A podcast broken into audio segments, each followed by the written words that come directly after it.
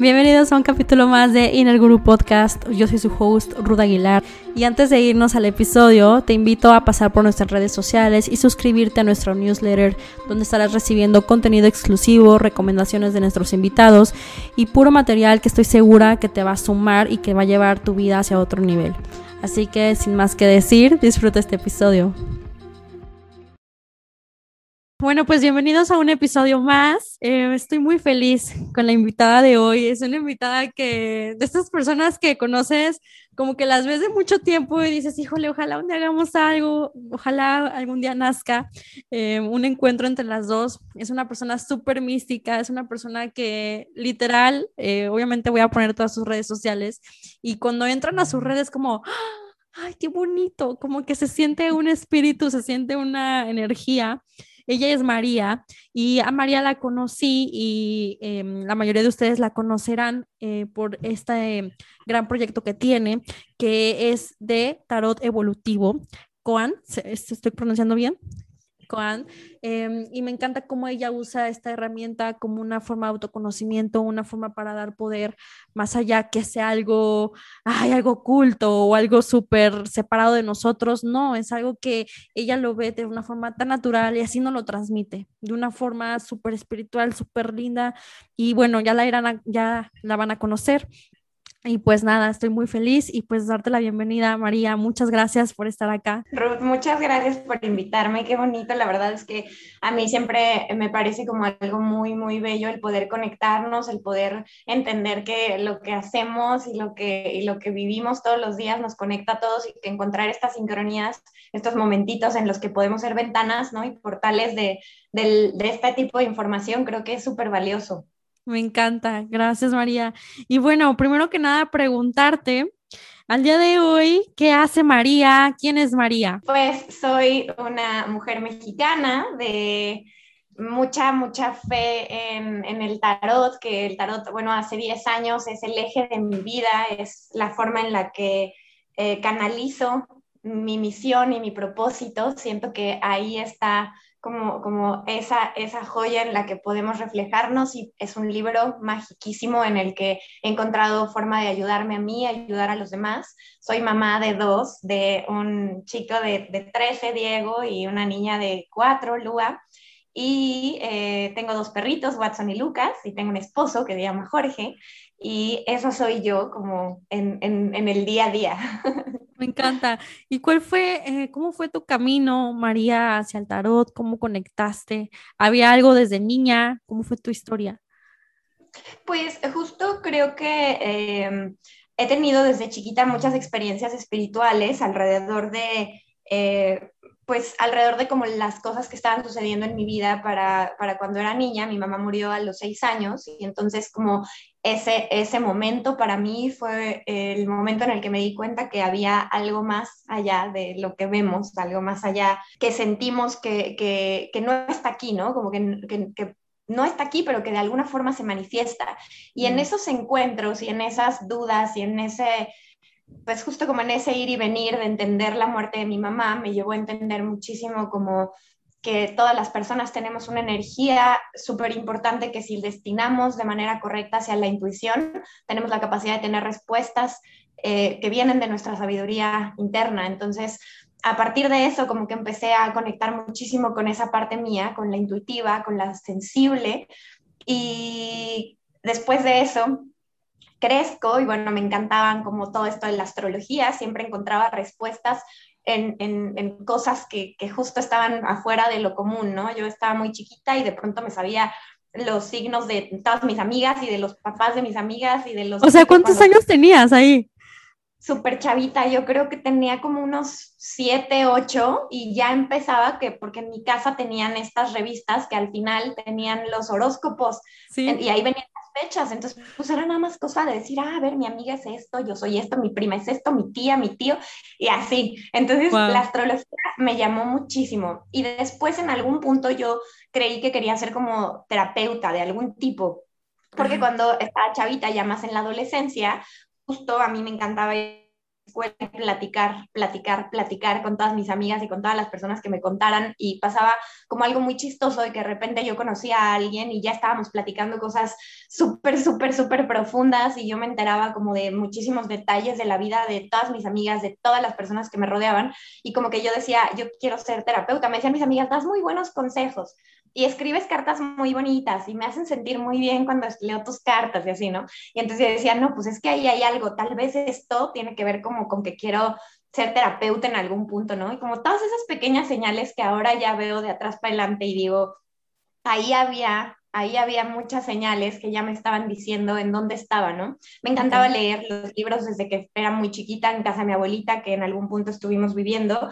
Eh, había eh, bueno, más bien había un, cuarto destinado a todos los libros de todos los hijos de mi abuelita que de pronto se habían ido a sus casas, se habían casado, habían hecho sus vidas y entonces todos los libros de todos mis tíos y mis tías estaban ahí. Entonces me los devoraba todos, me encanta leer, desde siempre siento que eso fue parte de lo que me invitó al tarot, que el tarot al final es un libro de hojas sueltas en donde encuentras un montón de mensajes, ¿no? Como a mí me parecía eso hasta en los libros. A mí me gustaba jugar a los libros, a cerrarlos y de pronto eh, abrir en una hoja y leer esa página como un mensaje. Entonces yo ya jugaba al tarot con mis libros sin saber siquiera de él. Wow, oye, sí, o sea, ¿qué, qué, qué conexión tan, tan cósmica, tan intuitiva, o sea, son como estas cosas que es como, seguro en otra vida, o sea, ya lo dominé y solo vengo a reconocerlo. O sea, ¿qué niña hace como esta parte del el oráculo, así, pasar el libro? Y les leía a mis amigas, o sea, les leía a mis amigas, así, vamos a jugar a, abrir el libro que quieras, hasta los libros de la escuela a veces ocupábamos y era como de, a ver, ábrete el de ciencias naturales y a ver qué sale. Y te lo prometo que siempre había una forma, siempre había una forma de entender esa sincronía como algo que necesitabas observar en ese momento. Yo sí creo que las señales están todo el tiempo disponibles, pero que a veces no estamos lo, suficientes, eh, lo suficientemente conscientes para, para notarlas. totalmente. Y ahí, María, por ejemplo, pero ¿cómo era, cómo, o sea, cómo era la, la, dinámica en tu casa? Como que, ¿cómo se vivía María? ¿No era como algo raro? Porque, o sea, ¿cómo decirte? ¿Cómo preguntarte? Porque, por ejemplo, ahora es casi, o sea, es súper más común que hablemos de cuarzos, que hablemos de esto, em, ¿no? Ya hay, o sea, súper, digo, grandes empresas que, que son, pues que les da muy bien de, de todo esto y de vender tarot y así, pero en, no sé, hace unos años, o sea, en el pasado esto no era, no era lo, lo más ¿no? Lo, lo mejor visto ante la sociedad, no sé cómo expresar ahí, pero mm, ¿cómo lo viviste? Sí, súper loco porque en la infancia, eh, bueno, yo crecí con mi tía, que era la mamá de, perdón, la hermana de mi mamá, ah. y con mi abuelita en algún tiempo que enfermó y estuvimos viviendo en su casa.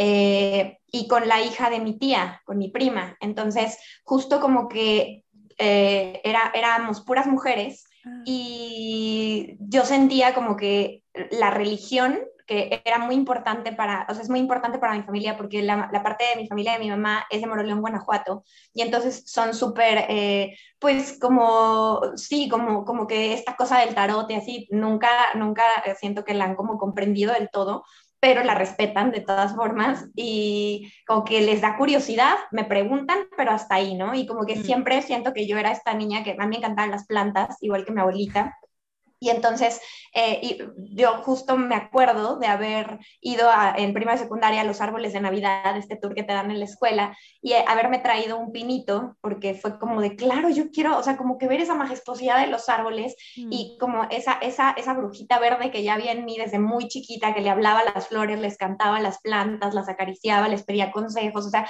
como que yo noto que desde muy chiquita traía esta sensación como de conectar con la naturaleza, conectar con con la energía sutil, ¿no? De los cuerpos. Entonces, eh, me acuerdo de haber plantado ese pino y ese pino hasta la fecha, aunque la casa de mi abuelita ya no es parte de la familia, la vendieron en su momento y hace muchísimo tiempo, yo todavía voy y visito el pino porque lo planté afuerita de casa de mi abuelita, entonces todavía mm. voy y es como de, yo me acuerdo cuando le cantaba ese pino y le pedía ese pino y, y es como toda esa parte como entenderlo y en mi casa era como de, pues está loquilla, déjenla, pero, pero pues bueno, ¿no? O sea, como pues es así. Y como todo esto empezó como desde un lugar, la verdad, muy honesto, siento que cuando algo es tan verdadero, como que ah, eh, entendemos como que ya está, ¿no? Como cuando algo es tan, tan, tan, tan así que dices, pues así es y punto, y como que más bien entiendes que tienes que normalizar la idea de ver así. Entonces sí, cuando conocí los mantras me encantaba, cantaba mantras,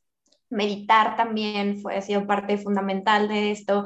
Creo que el trabajo interno es lo que hace que todo este mundo se pueda manifestar bien aquí en la tierra, se pueda materializar. Entonces, sí, como que es toda esa parte. Me encanta. Y María, pero si somos como un poquito atrás, es como, ok, eh, pasa esto con, con, su mamá, entonces a lo que entiendo te vas con tu abuela, eh, con tu abuela materna, con tus tías, y ahí te desarrollas y como por ejemplo, ¿qué sucede en el momento en el que tienes que entrar como a, a la decisión esta de qué vamos a estudiar, em, a qué carrera te vas a ir? ¿Qué pasó? Eso fue todo, todo un tema porque a mí me costaba muchísimo trabajo como pues como decidir qué hacer, ¿sabes? O sea, creo que muchas veces estábamos muy acostumbrados como a este asunto de ¿qué, ¿qué, estás estudiando? Y yo me acuerdo que a mí me enojaba muchísimo ese tema. Yo decía, pero es que es como si te dicen diseño y entonces tú ya te haces toda la idea de la persona y dices, ya, es esa persona, ¿no? O sea, como que así va a ser. Es, y a mí lo que me chocaba de eso era como pensarme que, ya iba a estar definida, ¿no? Como en, un, en una sola idea, en una sola rama. Me costó trabajo, me peleé mucho, hice de todo, he hecho de todo. O sea, eh, mi último trabajo con decirte, así como long story short, con decirte que mi último trabajo fue dando clases a niñitos del kinder de inglés. Y antes de eso trabajé en una agencia de publicidad. Y antes de eso trabajé en mi propio negocio de diseño, haciendo playeras y haciendo tazas y haciendo carcasas de celular de diseños padres para la gente. Entonces, y antes de eso, asesor financiero. Entonces, en realidad yo soy financiera y no ah. hago absolutamente nada de eso, no aplico nada de ese conocimiento a mi vida, ni, ni ahorrando, ¿sabes? O sea, entonces, pero esto justo que me dijiste al principio de nuestra conversación, que me leías mi, numerología y que decías, es que eres tu propia maestra, es muy cañón porque me acuerdo desde chiquita leyendo de libros de aeronáutica hasta libros de brujería, ¿sabes? o de no sé, de, de, los sobrevivientes de los Andes, que me acuerdo que lo leí como a los nueve y que dije, órale, qué loco está eso. Y que fue como abrirme mucho la cabeza. Siento que eso, igual en el sentido, por ejemplo, de mis gustos eh, artísticos, musicales, como todo ese mundo, siento que está como súper diversificado. O sea, como que me gusta mucho entender cómo puedes conectar con tanto, igual en, en sentido religioso. Yo no, no tengo ninguna religión a la que me en, la que me sienta como completamente identificada, pero leo de todas y todas me parecen maravillosas y siento que en todas hay una unión que, que conecta con, con, el todo y que al final no importa si le llamas Dios, Buda, ¿sabes? No importa, es, es, es esta fuerza universal y si no crees en ella, probablemente crees en la que tienes dentro de ti, entonces también vale y siento que es eso, como la diversidad es lo que hace la unión, la unidad. Qué fuerte, qué poderoso, qué poderoso María. Oye, eh, para seguir como entendiendo un poquito la historia, digo, ya sé que todos están acá muy, muy interesados. No, no tienen idea la cara de María, de que se le salen los ojos, le brilla de estar hablando de esto.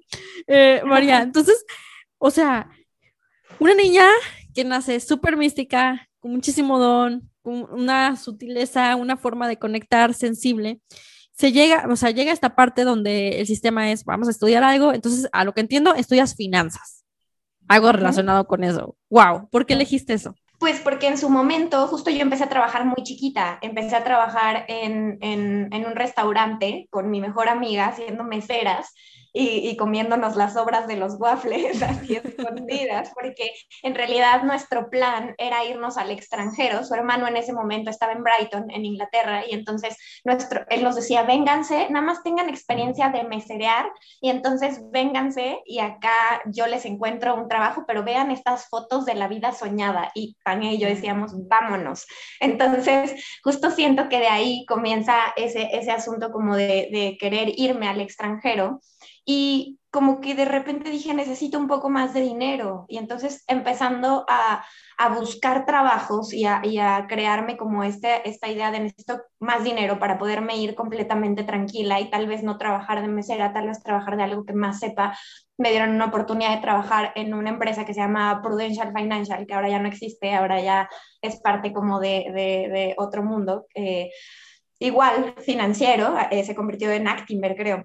Y bueno, y de ahí empecé a, a, vivir ese mundo de las inversiones y de las finanzas y de, y de como ese rush que a mí fue lo que más me encantó, como poder generar mucho más dinero de un poquito de dinero sabiéndolo mover a la, a la, con las decisiones correctas. Entonces, como que de ahí comienza ese, ese gusto y de ahí digo, no, pues esto es en lo que yo tengo que hacerlo, aquí es en donde yo tengo que clavarme y te digo que de ahí empieza como un viaje de, exploratorio de mí misma, en donde vivo muchas cosas. Parte de esas cosas es que me embarazo de Diego a los 20 y entonces es como una cosa tremenda porque a la par es ser mamá, estaba yo viviendo como uno de los momentos más interesantes de, de, como mi carrera profesional, ¿sabes? Como de esta parte que para mi familia era como súper importante y a la par me ofrecen eh, irme a vivir a Acapulco y hacer, hacer como toda mi vida en la playa. Y entonces fue como, sí, hagamos eso. Y entonces, como que creo que de ahí fue como el, el moverme en la playa, igual en Acapulco, estuve trabajando de, en, en, en MedLife, justo en, en, la parte de las finanzas de MedLife. Y después de eso fue como de, no, quiero, quiero terminar mi francés y estudiar francés.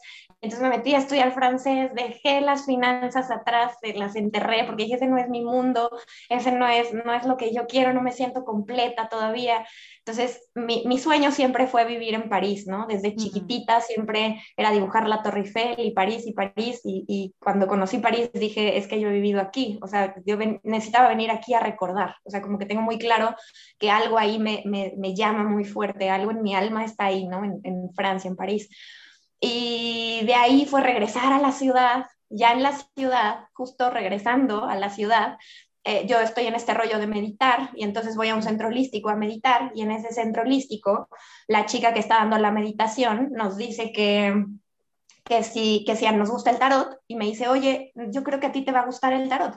Va a venir un discípulo de Alejandro Jodorowsky que se llama Javiero, que va a dar un curso de tarot muy interesante, ¿lo quieres tomar? Y yo así de que, Sí, yo amo a Alejandro Jodorowsky, yo ya era súper fan de sus películas, de sus libros, o sea, lo fui a ver, eh, vino a la ciudad a un acto psicomágico súper, súper, súper fuerte y padrísimo en el centro de la ciudad, y fui a verlo y yo estaba como faneando como nunca en mi vida. y así, entonces...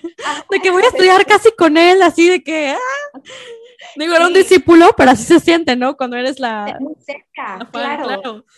Totalmente. Y de ahí entro a ese curso y hace cuenta que Javiero, bueno, para empezar, antes de entrar a ese curso, antes de yo siquiera ver, ver ese asunto del curso en el centro holístico, en una fiesta a la que voy, una chica a la que apenas conozco esa, esa, esa tarde, porque es la cuñada todavía, Mai, de, de una de mis mejores amigas, mm. y entonces me la presenta, platicamos, na, na, na, y termina la reunión, la fiesta, y me dice, oye, María, yo sé que no nos conocemos y no sé si cómo vayas a tomar esto, pero tengo un tarot, un tarot súper fácil, un tarot rosa con un libro, así, me dice, tengo este tarot y eh, no, o sea, no lo quiero romper porque me ha dicho cosas feas, pero yo sé que esto no lo puedes tirar ni lo puedes así como nada más desechar.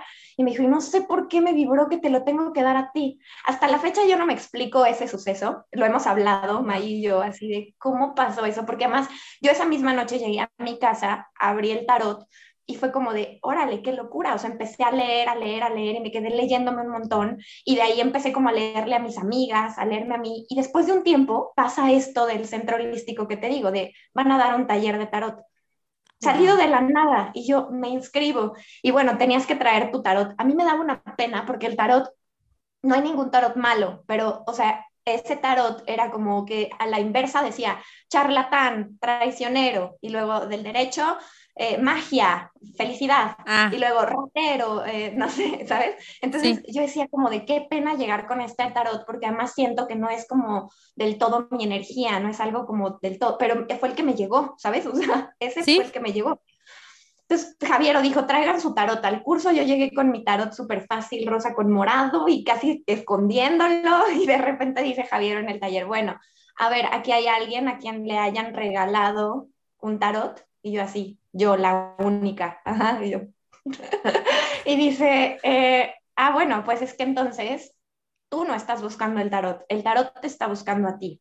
Y te lo prometo, Ruth, que desde ese momento se me puso la piel tan chinita y sentí tanto ese llamado que no se ha dejado de desplegar en mi vida de 10 años para acá. O sea, ha seguido siendo esta, esta forma de demostrarme el tarot como de, no te vas, aquí estamos, o sea, estamos juntos eh, por un bien más grande, ¿sabes? Que yo solita tal vez no podría y que él solito, pues, ¿quién lo interpreta, ¿no? De la forma en la que yo, lo que sea. Entonces, eh, muy mágica la relación que tengo con mi tarot. De hecho, tengo tatuado el, el mandala del tarot porque es una cosa muy, muy bella para mí y representa pues el todo y además en el, lado izquierdo, ¿no? En el brazo izquierdo, que es la intuición, la recepción, el lado femenino, el lado de la madre. Entonces, sí, siento que es como una conexión mucho más allá. ¿Sabes? Como cuando conoces a tu vida y te dices así de, es que tú y yo estamos, hemos estado juntos en muchas vidas, hemos estado muy, o sea, juntos en muchas vidas. Eso siento yo con el tarot, como de, en todas las vidas nos vamos a encontrar. O sea, vas a llegar a mí y yo voy a llegar a ti y vamos a hacer, ¿sabes? ¡Wow! Es un amor de la vida. Oye, o sea, por ejemplo, a ti no, no, no te pasó esto de que cuando estás aprendiendo, luego como que he visto que dicen, no te hagas tiradas tú solo porque seguramente está viciado, está no sé qué. O sea, es como que a ti te veo de que, no, hombre, claro, me hago mil tiradas y estoy súper segura de que me está hablando, de que tiene espíritu. Totalmente. sí, completamente. Al principio me costaba mucho más trabajo, por supuesto, porque es, es muy complejo leerte a ti el tarot, porque no sabes si hasta cierto punto te estás diciendo lo que, o sea, para lo que vas a que te interpreten el tarot es un poco para que develen esa capa y te quiten como ese, esa, esa idea como de primera mano que tienes de ti hagas explorar en, en, lados más profundos tuyos, que tal vez no están tan conscientes, pero que de traer a conciencia pueden sanar, porque justo eso creo que es importante mencionar, que no lo hemos dicho, que el tarot yo no lo leo como se lee como tradicionalmente, como para adivinar el futuro o como para hacer estas, estas preguntas como concisas y que te, respondan concretamente, así que una persona rubia y todas esas cosas, yo no sé cómo sacan esos mensajes, no tengo idea cómo se lea el tarot para adivinar. En realidad yo la forma en la que lo leo es para uno desde el presente, porque creo que no podemos saber absolutamente nada del futuro si no estamos conscientes del presente. ¿Quieres saber tu futuro? Ponte atenta, ¿no? A lo que estás haciendo hoy, a lo que estás manejando hoy, a lo que estás vibrando hoy, a cómo te despiertas. Eso es el futuro, las decisiones que estás tomando en el presente. Entonces, a mí me gusta mucho más esta forma de manifestar, de preguntarme cómo hice para llegar aquí. O sea, cuando quiero que me pase algo muy fuerte, en vez de decir, eh, como de por favor que me pase, por favor que me llegue, a mí me gusta manifestarlo desde el cómo hice para llegar aquí, cómo hice para tener, hace cuenta, quiero ir a la playa y digo, ¿cómo hice para llegar a la playa? ¿Cómo hice para, o sea, como si eso ya estuviera hecho y dado y yo solamente me doy las herramientas para llegar a ese punto desde el lugar en donde ya lo tengo. Así de claro, porque trabajaste, porque lo hiciste bien, porque le echaste ganas, porque, ¿sabes? Entonces como que de ahí regreso a mí desde un lugar de ya lo tienes, entonces ya está, solo es esperar el momento perfecto para que aparezca. Y creo que es eso parte de lo que me ha enseñado el tarot, a entender que no hay mejor momento y herramienta que el presente y justo el tarot te ayuda a abrir ese presente desde la conciencia para saber qué cosas tienes que trabajar desde lo mental, desde lo emocional, desde las creencias, para poder vivir esa vida que tanto anhelas y que sientes que está tan lejos de ti a una creencia o a una limitación. Wow.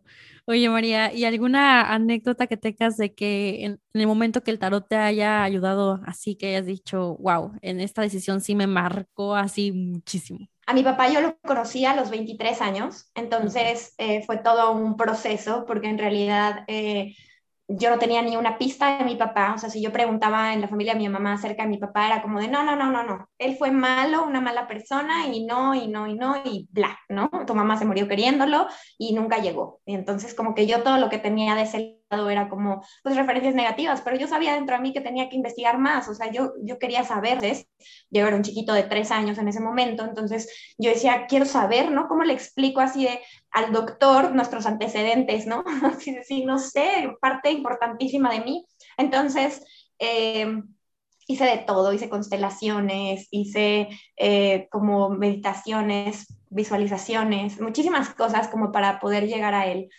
Gracias a, azares del destino, llego a él, pero justo eh, unos días antes de yo decidirme, porque mi papá vivía, no vivía en la ciudad, entonces para yo tener que ir a él, a su él, él, ya sufría de temas de memoria, mi papá ya estaba grande, mi papá me tuvo a los, te contaba, a los, mi mamá a los 40 y mi papá a los 50, entonces, pues ya eran personas muy grandes, ¿no? Y ya cuando yo lo conocí, pues él ya tenía sus buenos setenta y tantos años. Entonces, eh, cuando yo llego con él, él ya tiene problemas de memoria y cuando me contesta por teléfono, le digo, ¿quién soy? Se confunde todo, yo siento que lo desorienté durísimo diciéndole, soy María José, tu hija, con Eva y tal. Y entonces me dijo como de señorita, le voy a pedir que nunca más me vuelva a hablar. No sé quién sea, no la conozco, pero no quiero conocerla, no me vuelva a llamar. Y yo me acuerdo que ese día, bueno, cuando ya estábamos terminando de colgar la llamada, yo ya estaba en el suelo tirada, o sea, yo ya mal, súper triste y pues sobre todo como muy frustrada de no poder explicarle a mi papá quién soy y que él tampoco pudiera entenderme, pero también como toda la locura de que esa era la primera llamada que yo tenía con mi papá. O sea, imagínate que la primera vez que hablas con tu papá te dice, señorita, no la conozco, no quiero conocerla y no me vuelvo a buscar.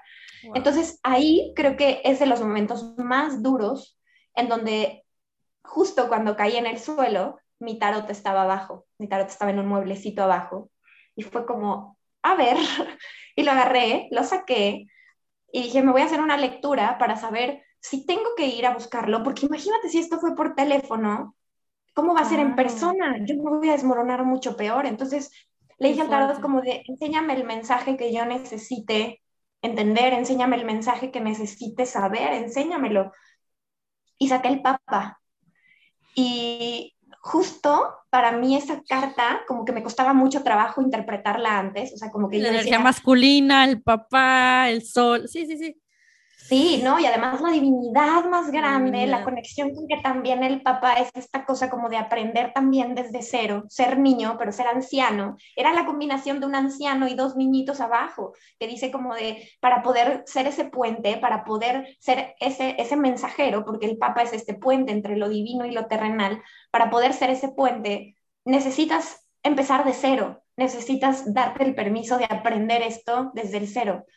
Y yo no sé cómo, pero cuando vi la carta me eché a llorar y fue como, tengo que ir, tengo que ir. Me está diciendo el tarot que el Papa es esta conexión con la divinidad. Yo sé que yo para yo trascender y ser este puente entre lo divino y lo material necesito irme para abajo, necesito ser niña otra vez, necesito aprender todo desde cero. Así que desde cero me voy a presentar a su casa. Y así hice. Entonces, ese momento para mí, en el momento en el que, y además durante todo ese proceso de llegar a él, por supuesto me llevé mi tarot, todos los días lo leí, o sea, ese pedacito, porque ha, habido muchos, ha habido muchísimos momentos en los que el tarot me ha salvado, no terminaría de contarte, y a otras personas, pero ese momento es uno creo que de los más fuertes, de, de los más importantes y de los más significativos para mi vida a lo largo. Wow, no, que, o sea, qué experiencia, qué increíble, pero aparte como que también, o sea, admiro todo lo que nos has contado, esta parte de, o sea, de escucharte decir, porque la carta puede hablarte y puede decirte una cosa, pero que acciones es otra. O sea, ¿no? Que, o sea, tú pudiste haberte encerrado como que en tu dolor o en lo que fuera y, ah, pues bueno, ahí queda y me dijo esto y quién sabe, igual ya mañana no existía y esa sensación ahí se quedaba y ahora sí ni el tarot ni nadie, o sea, digo, al final todo pasa en su momento perfecto, pero quiero decir que esta parte de accionar y, de que, y yo creo que esto es para todos los que nos escuchan, ¿no? De que, claro, tú puedes dar el mensaje y puede ser este puente y puede ser, o sea, estás interpretando y estás dando, pero es tu tarea llevar a la acción, armarte de valor y decir, ok, Vamos. Ahí fue. Sí, totalmente. Yo siempre les digo en las consultas de tarot, como de no te quedes, o sea, no te quedes solo con esto ahorita, o sea, como que apunta algo, tráete el mensaje, o sea, yo te voy a mandar la foto, toma tú la foto, ¿no? Cuando son presenciales, pero llévatelo y no solo lo dejes ahí, porque si no, es como si fueras, haz de cuenta, al doctor y que te dijeran, ah, tienes gripa, y que dijeras, ah, listo, ah, pues ya sé que tengo gripa, vámonos, y ya, y como que solo te guardas el diagnóstico, ¿no? De, bueno, listo, gripa, sí, es eso lo que tengo, ah, ok. Entonces, cuando te haces una lectura de tarot es como de, tienes que trabajar en tus emociones, y entonces te lo llevas y dices, ah, ok, en mis emociones pasadas, ok, a ver, venga, ¿qué emociones pasadas? ¿De dónde viene? Como que justo la lectura del tarot es, esa, es esa puertita pero tú decides si quieres dar ese paso o no. Tú decides si sí quieres, eh, o sea, como irte a, esas profundidades o decides como de ahorita no, mejor luego, ¿no? Y eso solamente provoca como como el seguir ese ciclo, ¿no? Como seguir ahí. Y yo creo que eso es lo más interesante de crecer y de vivir, el saber que siempre, siempre, siempre podemos superarnos a nosotros mismos y que siempre hay una cosita que trabajándola puede hacer que tu vida mejore en algún aspecto. Eso. Oye, María, ¿y en qué momento tú ya empiezas como a vivir de esto? O sea, ¿cuáles fueron, tus primeras consultas? ¿Cómo fue? Bueno, yo leo el tarot desde hace 10 años a todas mis amigas. Eh, yo me lo tomaba de cuenta súper en serio. Imagínate que yo trabajando en una oficina, así en, en mood súper godín, yo llorando porque esta no es la vida que quiero, pero pues necesito vivir de algo y necesito trabajar de algo, aunque esto no me hace sentir como del todo completa. Llorando porque el luna en cáncer, siempre llorando. claro, claro. Entonces, pues eh, me acuerdo de que de repente a la hora de la comida llegaba alguien y me decía así de, oye, tú eres la chica que lee el tarot y hace cuenta así de, con permiso, sí, claro que sí, estaba esperándote, así, adelante. Entonces, sí soy. Orgullosamente.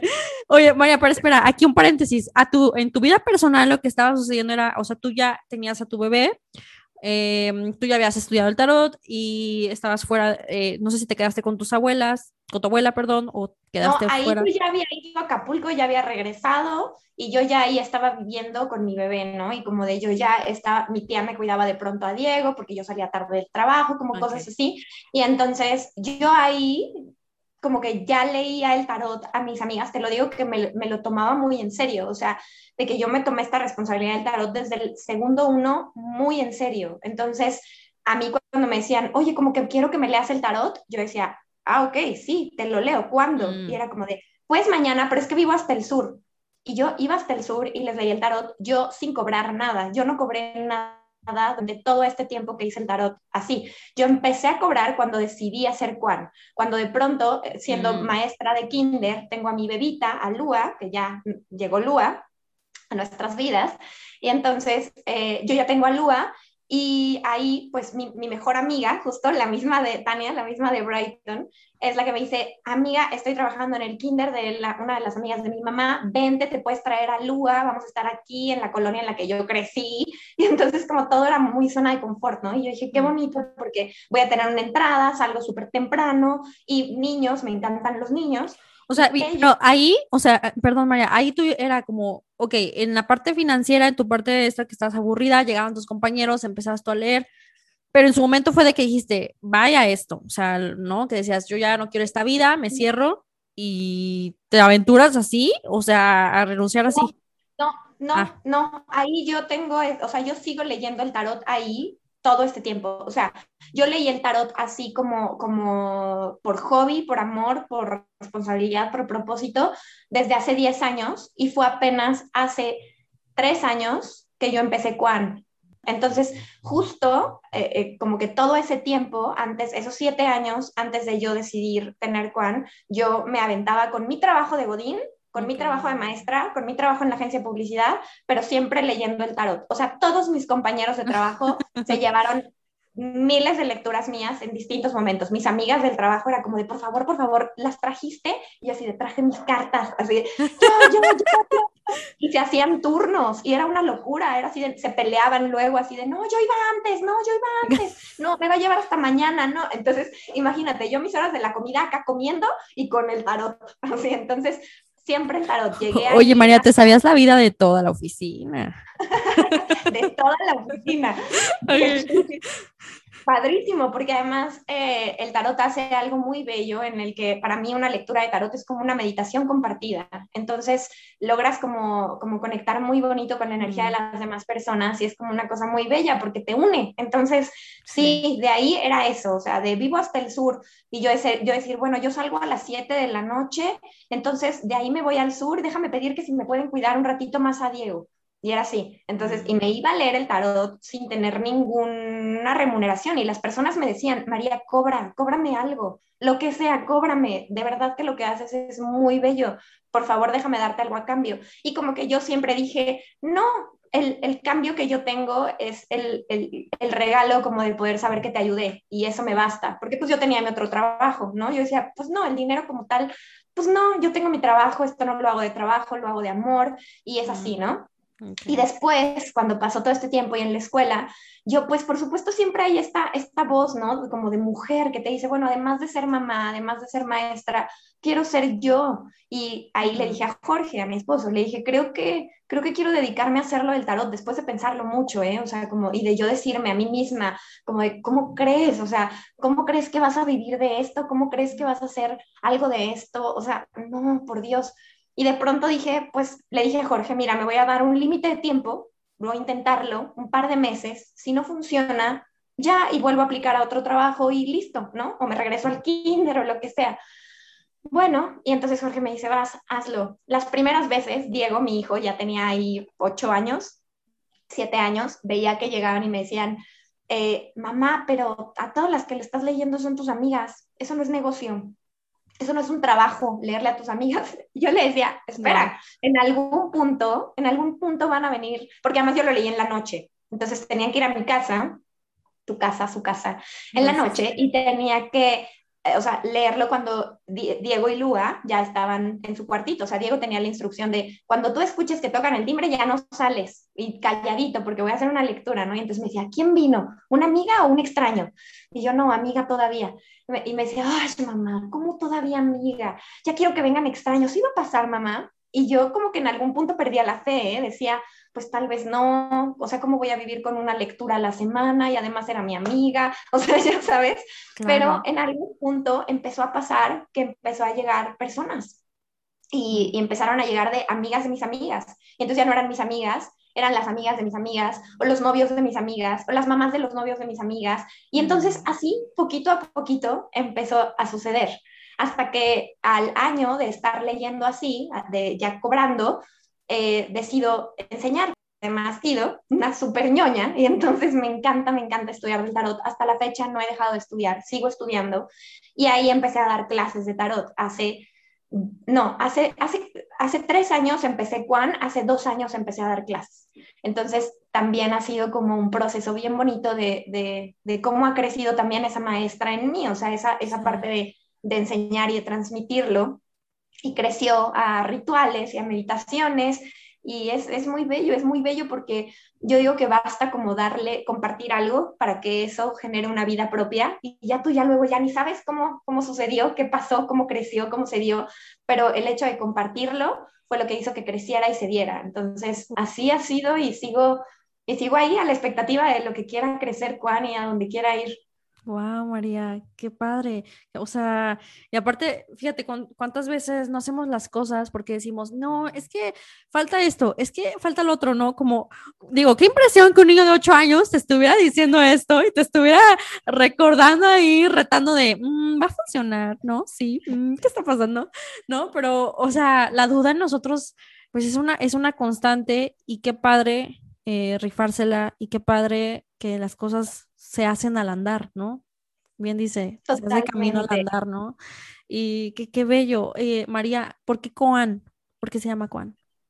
Koan es una enseñanza que es una enseñanza zen, que es, es como algo que es imposible de explicar, que lo tienes que vivir a través de la experiencia.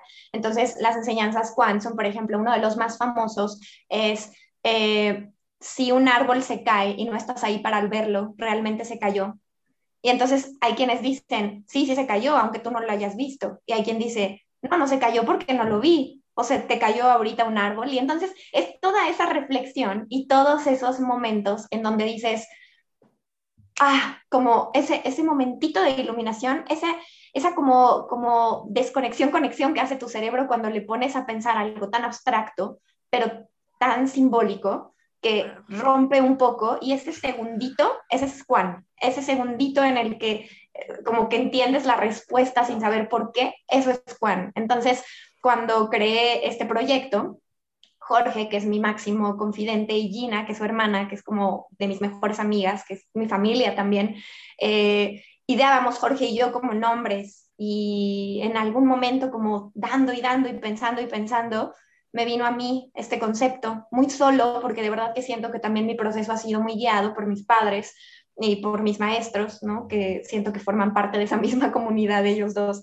Y creo que todo me ha ido llegando como de una forma muy mágica y me llegó eso, me llegó Juan y de pronto Jorge me dijo, pues Juan Tarot no se escucha mal y fue como Juan Tarot, sí, me gusta, Juan Tarot y se quedó. Wow. Oye, pero está súper alineado, o sea, eres tú. Esto es tú, totalmente. Y em, María, y la parte del arte es que de verdad tienen que saber el amor que, que María tiene al arte. Eh, me acuerdo el, tarot que, que, te llegó de, de Remedios Baró. De Leonora. De Leonora, de Leonora, es cierto, de Leonora, impresionante, o sea, es algo súper latente en, en, María. ¿Cómo es esto? O sea, ¿por qué el arte? ¿Cómo vive el arte en ti? Digo, has trabajado de lo que me decías de que tuve, de que las playeras y diseñando y todo esto, pero ¿cómo, cómo, cómo llega?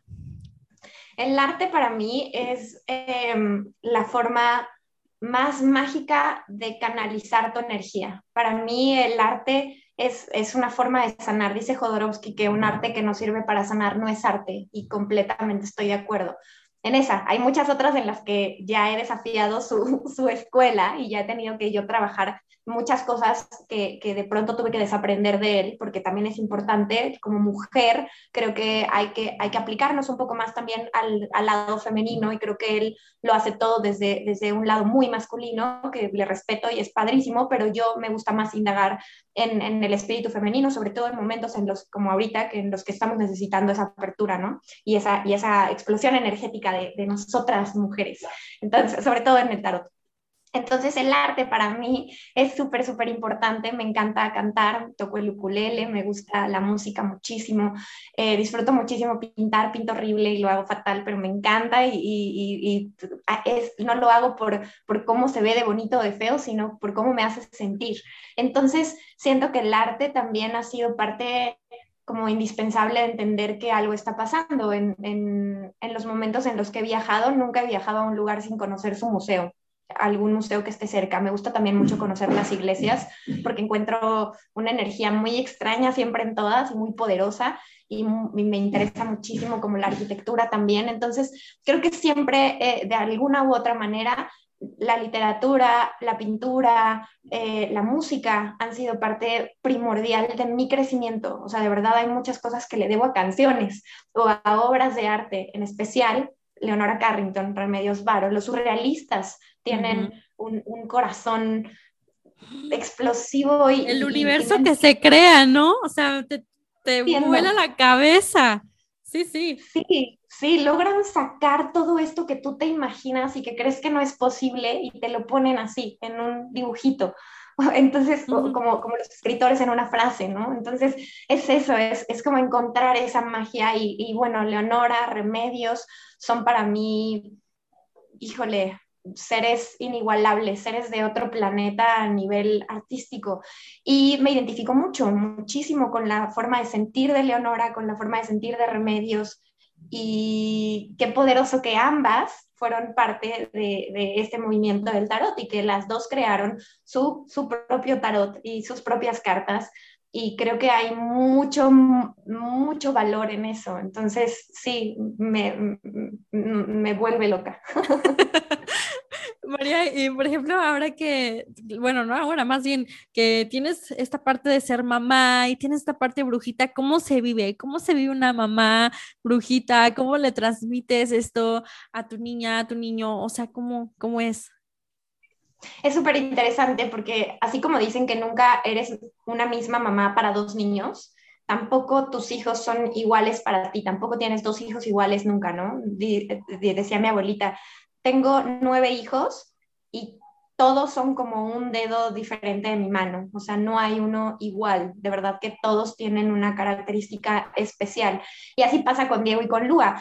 Diego, por un lado, es súper pragmático. Él, por ejemplo, le gusta eh, la ciencia, le gusta los videojuegos, le gusta muchísimo leer, muchísimo, pero lee cosas como de Sherlock Holmes y como de, no sé, como cosas muy, muy relacionadas como al desarrollo intelectual. Le gusta mucho la cabeza y los pensamientos y ordenar cosas y como todo esto, ¿no? Como un pensamiento yo le diría como más como de ingeniero. Entonces, está chistoso porque hace poco, o sea, Diego me ha visto leer el tarot desde el principio. Entonces, eh, es muy chistoso porque apenas hace como seis meses que yo estaba aquí en, en, la casa y le dije, oye, pásame mi tarot, pásame eh, eh, mi tarot, el que tengo ahí en mi mesita. Y subió una cosa que ni al caso, subió un libro, así que no era. Y fue como de, Diego, ¿no sabes cuál es mi tarot? Ay, sí, pero no sé cómo se ve por fuera, no sé cuál es. Y yo es la cajita, ¿cómo que no sabes? O sea, ay, mamá, es que no me he fijado. O sea, como que Diego es súper aparte de esto. Yo, por ejemplo, a Diego le digo, ay, hijo, es que estás enfermo de la garganta, ¿qué no has dicho, mi amor? Hay que, o sea, hay, hay cosas que están, y Diego es así como de, no, llévame al doctor, yo no, no es nada que no haya dicho, es que... Dame mi pastilla ya. Tengo infección, ¿sabes? Eso. ok, entonces, pero del otro lado, Lua haz de cuenta que esa me dice, quítate que ahí te voy. O sea, tú bruja, por favor, me río de ti. Lua es tremenda, Ruth. O sea, ella se sabe ya todos los arcanos, sabe distinguir tarot de Tot, tarot de Rider, tarot de Marsella. La, saca las cartas y te dice mensajes. Mensajes tremendos. Es, si bien es cierto que el tarot inició como un juego para niños, es un juego que se creó para niños, para enseñar a los niños de la nobleza a identificar a través de arquetipos, enseñanzas. Entonces, eh, es cierto que está creado fundamentalmente para que el ojo, es un lenguaje óptico, entonces para que el ojo identifique esos mensajes que necesita atravesar. Entonces hay algo muy mágico en que ella sin tener nada de conocimiento pueda sacar la carta y decirme, el Papa, ¿no? Es, es este señor viejito sabio. Él sabe muchas cosas y él te dice que estés tranquila, cosas así. Entonces como de, oh my God, así yo siempre, siempre. o luego yo para los talleres en línea hago eh, stickers de pronto, como de cartas, hago distintas dinámicas y en algunas llegué a dar stickers de, de cartitas del tarot. Y había stickers por toda la casa de pronto. Y Lua era como de llegar y decirme, toma, esta es tu carta del día, la fuerza. Y yo así, ¿y qué significa? sí, sí, sí. Es que tienes que controlarte, que tienes que controlar eh, tus enojos. Y yo así, así, cualquier cosa, ¿sabes? Así. Y yo saber que en ese momento tenía todo el sentido. Entonces, Lua de un lado es súper mágica, súper intuitiva, súper sensible, se da cuenta de todo, es como de cualquier, o sea, podemos estar en un día normal y de repente yo hacerme una rayita en la ceja porque algo y decirme, mamá, te hiciste una rayita en la ceja, así de la nada. Entonces es súper observadora, muy consciente y le encanta, le encanta. Este mm. cuarzo, ¿me prestas la matista, por favor? ¿Puedo sahumar mi cuarto? Y anda ahí con el palo santo en su cuarto, así. ¿Yo qué haces? Limpiando, así. es, es, muy mágico. Y luego por el otro lado es como de, estas están locas de remate. Y Jorge, un poco igual. Jorge es como de, o sea, él me ayuda muchísimo con las clases y prácticamente las hacemos juntos y es, y es como, como le encanta esa parte, también súper intelectual, o sea, le encanta como la parte del estudio del tarot y de la historia del tarot, pero ya en situaciones como de, a ver, te leo el tarot, porque es como de, no, gracias, yo estoy bien así. Entonces, es igual, es como, como no lo entiende del todo, lo respeta, le, le intriga la parte intelectual del tarot, pero hasta ahí. Entonces está muy curioso, muy dividido aquí. No, o sea, no conecte más. No, pues sí, tienen la parte súper mental y súper brujitas, las dos. Qué padre. Qué padre, María. Y ahí, por ejemplo, María, ¿y cuántos, cuántos tarots tienes? ¿O cuál es la diferencia entre un tarot y otro? Hay muchas escuelas de tarot. Ahora ya es tremenda la diversidad que existe porque ya hay tarots hasta de gatitos, ¿sabes? O sea, de que depende de cada ilustrador, ilustradora, lo que quiere crear y la forma en la que le quiere dar voz a su tarot, a su obra. Al final, pues es un tarot, eh, el tarot es este libro, ¿no? Ilustrado. Entonces, siento que cada quien determina, pero hay tres escuelas eh, que yo les diría como las, las que predominan. Es la escuela del tarot de Marsella, la del tarot de Ryder y el tarot Tot. Son tres escuelas muy distintas que las interpretaciones, por supuesto que depende de quién lo interpreta, porque yo interpreto Rider, pero no lo interpreto de forma esotérica o predictiva, como normalmente se interpreta ese tarot en específico, porque viene de la escuela ocultista y son todos estos temas derivados del futuro y de esta energía, ¿no? Como de lo que no podemos tocar, pero podemos adivinar. Entonces es, eso, pero yo te digo, lo sigo interpretando de la misma forma, como desde el presente, desde lo que podemos hacer aquí hoy. Y el de Todd, que bueno, esa es una locura, yo siento que más que leerte el tarot de Todd, el tarot te lee a ti, entonces sales con un montón de preguntas después de leerte ese tarot. Llevo estudiándolo ya dos años y todavía no siento que vaya ni a la mitad del proceso del estudio de ese tarot. Es tremendo. Entonces, ese tarot es, está ilustrado por eh, Frieda Harris, creado por Frieda Harris y Aleister Crowley, y ellos son de la escuela del, bueno, él, de la Golden Dawn, entonces es igual, ocultismo, pero combinado con astrología y combinado con, eh, con la cábala y con la alquimia y con símbolos que salen como de, otros mundos, es súper hermético, entonces también es como eh, ese tipo de, cosas, ¿no? Que para adentrarte a leer el tarot tienes que aprender de todo eso, de política, de religión, de astrología, de alquimia, por eso el estudio del tarot abarca muchísimas, muchísimas cosas, no es solamente como de, listo, ya tengo tarot y ahora sí ya me voy a poner a, a leerlo con el, con el librito que viene aquí de interpretaciones, hay un mundo enorme e infinito alrededor del tarot. Ok. Y ahí la diferencia, eh, María, por ejemplo, con los oráculos, ¿cuál es la diferencia entre un tarot y un oráculo? Los tarots tienen que, sí o sí, tener 78 arcanos en total. Esos son 56 arcanos menores que se dividen en copas, espadas, bastos y oros, y 22 arcanos mayores, que son todos estos como el loco, el mago, la papisa, la emperatriz, el emperador, todos, el papa, son arcanos mayores. Los arcanos mayores son divinidades, son mensajes que vienen de la divinidad y los arcanos menores son mensajes que nos llevan mucho más al cotidiano, como al día a día, las cosas que tienes que trabajar aquí, en las emociones, en los pensamientos, en las creencias y en lo que materializas.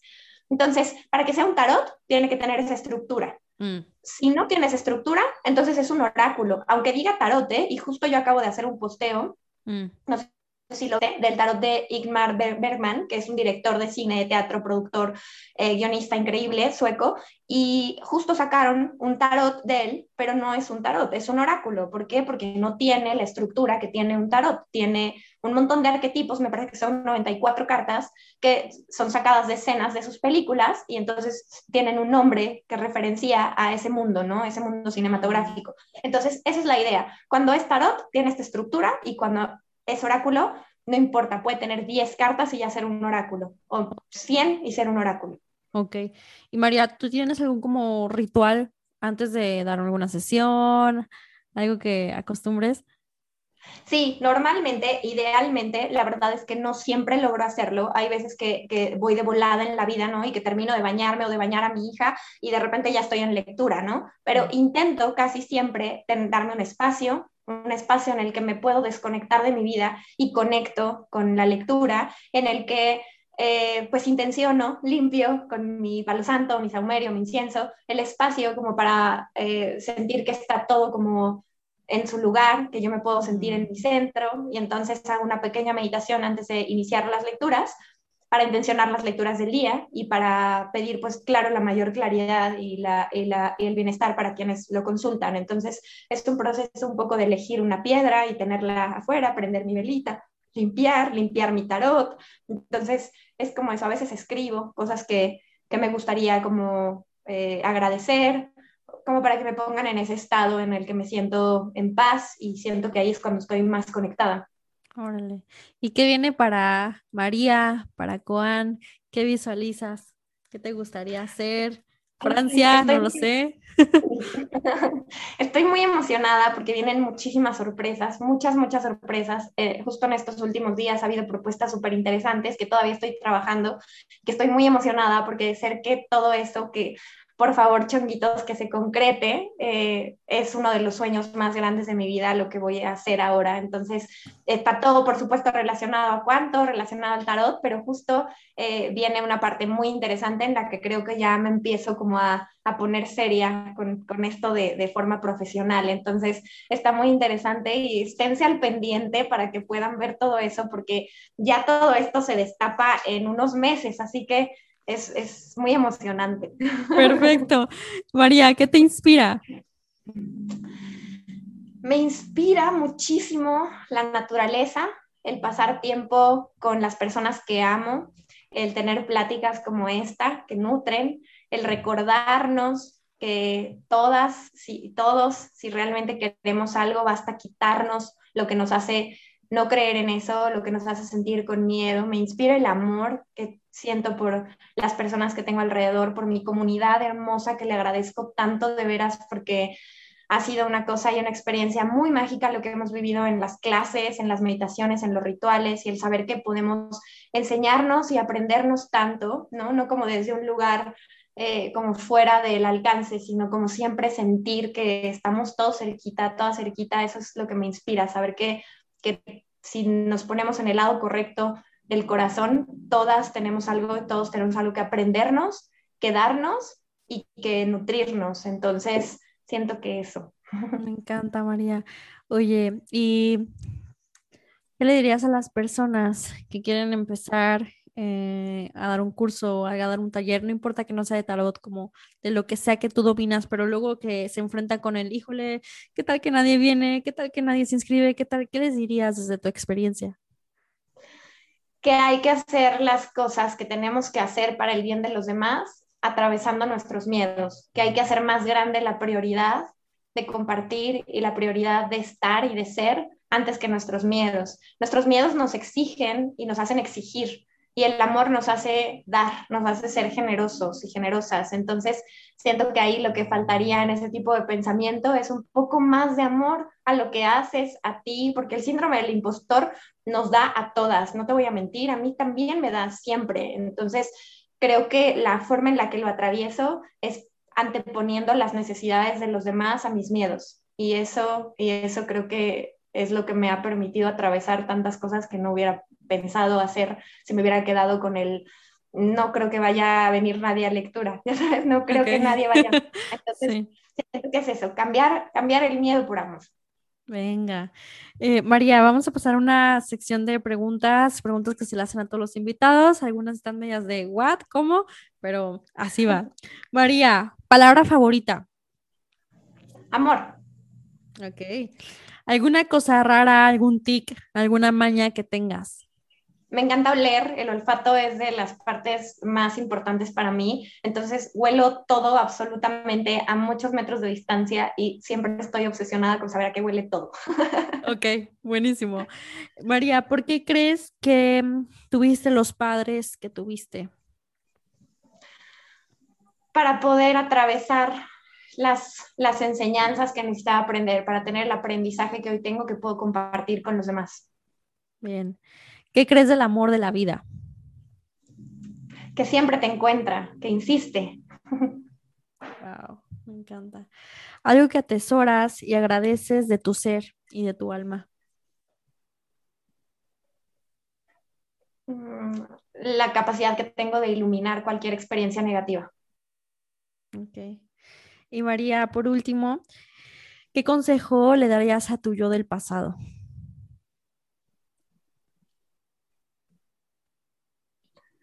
Mm, no te desesperes, ten paciencia, llegará. Ok, buenísimo. Pues es esto, María. Muchísimas gracias. Voy a dejar por acá sus redes. Qué plática tan rica. Se me pasó muy, muy, muy rápido. De verdad, eh, me encantaría que vieran este, este video de, de María. Siempre se le ilumina el alma, se le ilumina la cara cada que habla de esto. Muchísimas gracias por tu presencia y por tu tiempo, María. Gracias. Ay, Ruth hermosa, muchas gracias por escucharme, muchas gracias por tus preguntas bellísimas y gracias a todos los que nos están escuchando, a todas las que nos están escuchando. Les mando un abrazo y cualquier cosa, ahí me encuentran en Cuantarot. Muchas gracias, Ruth. Gracias, gracias, gracias.